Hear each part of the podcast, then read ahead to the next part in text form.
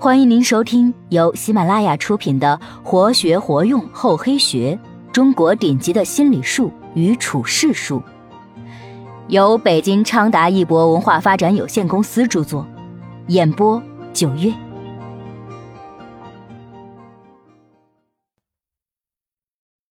第十三集，会说恭维话，面子要做足。恭维就是美丽的谎言。有的时候，把这种谎言说的巧妙一些、动听一些，不仅能博得他人的好感，甚至还可能会让人生的路变得更加的顺畅通达。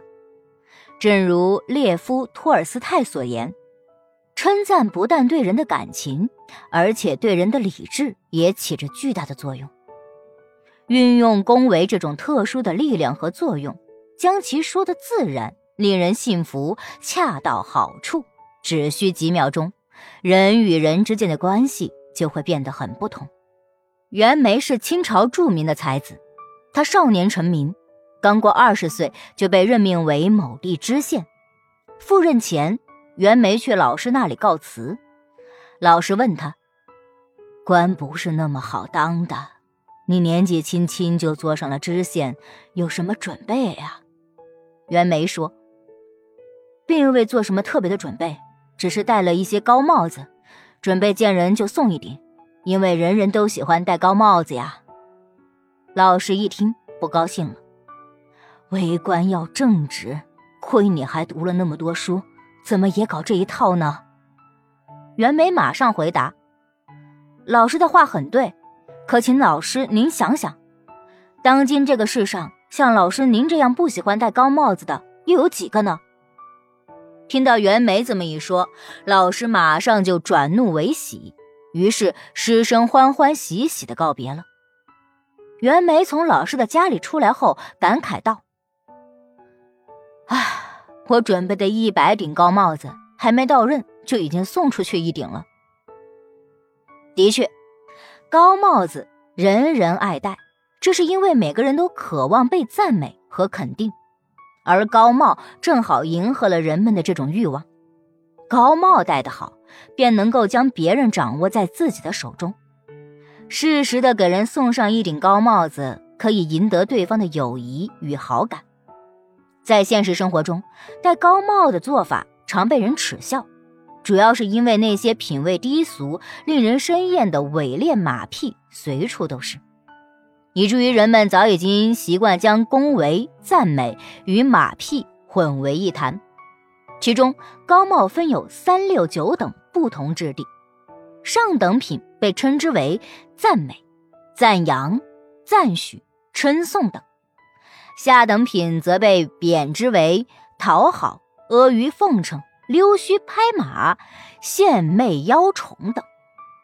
可见，如何送出高帽子。既要达到目的，又要不流于俗，并不是一件容易的事情。送的方式也是有讲究的。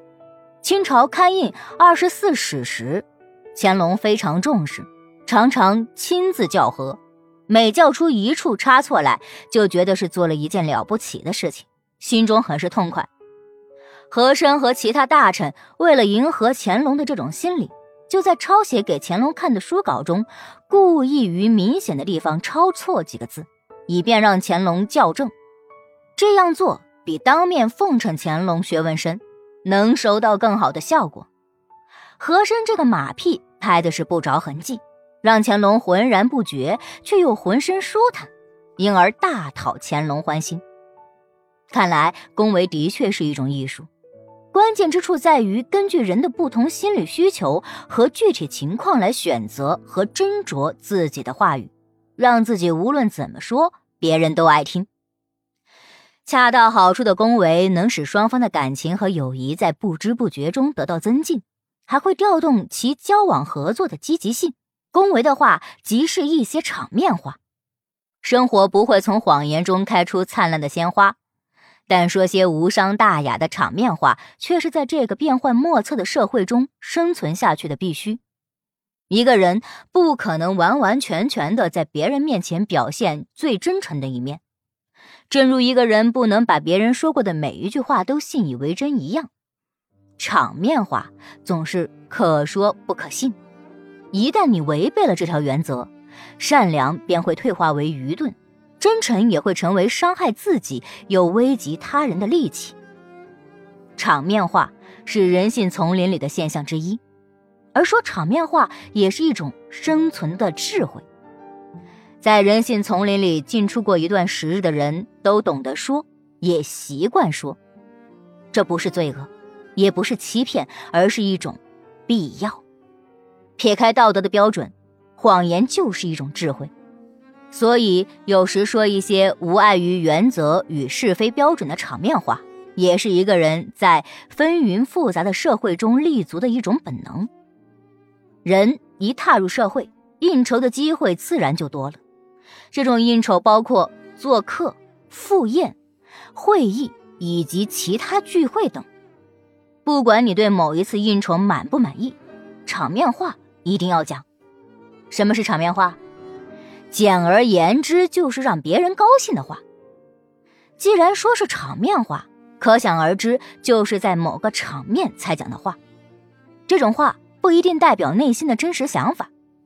但讲出来之后，就算别人明知你言不由衷，也会感到高兴。聪明人懂得，场面之言是日常交际中常见的现象之一，而说场面话也是一种应酬的技巧和生存的智慧。一，学会几种场面话，当面称赞别人的话，如称赞他人的孩子聪明可爱，称赞他人的衣服大方漂亮。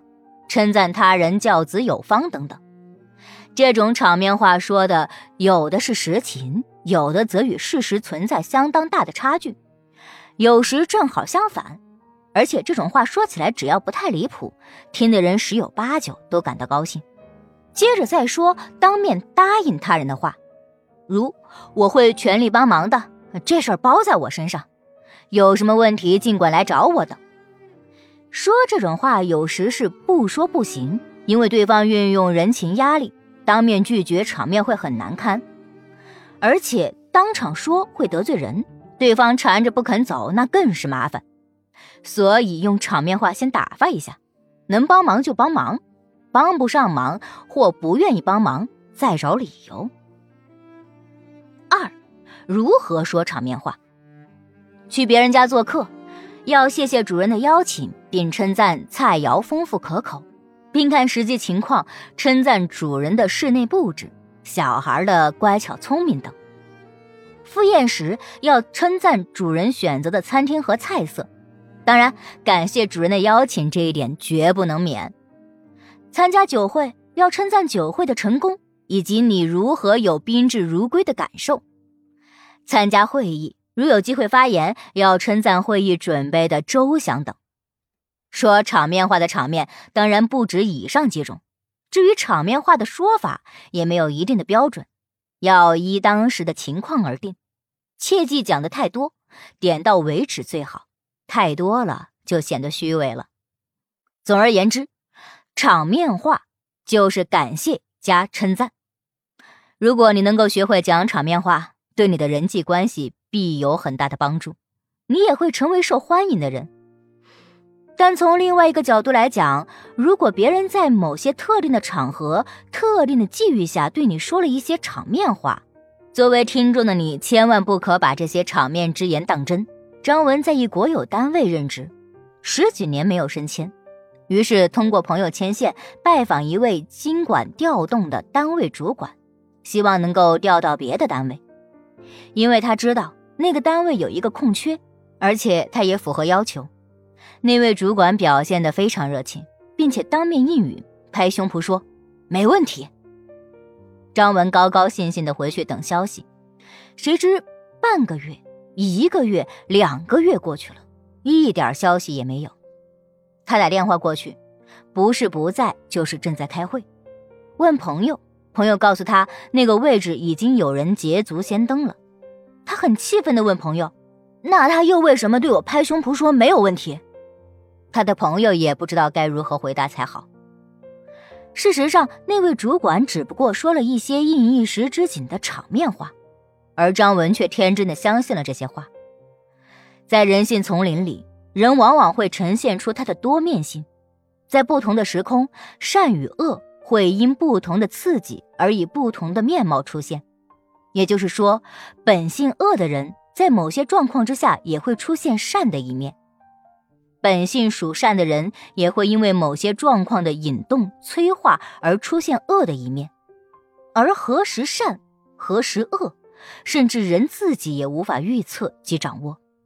所以，当萍水相逢之人在你面前做出许诺时，不能被这一时的善意冲昏了头脑。应保持理智，让自己回到真实的生活轨道上来。对于称赞或恭维的场面话，你尤其要保持你的冷静和客观，千万别因为别人两句话就乐昏了头，因为那会影响你的自我评价。冷静下来，反而可看出对方的用心。对于拍胸脯答应的场面话，你只能保留态度，以免希望越大，失望也越大。只能姑且信之，因为人心无法预测。你既然猜不出别人的真心，就只好抱持最坏的打算。要知道，对方说的是不是场面话也不难，事后求证几次。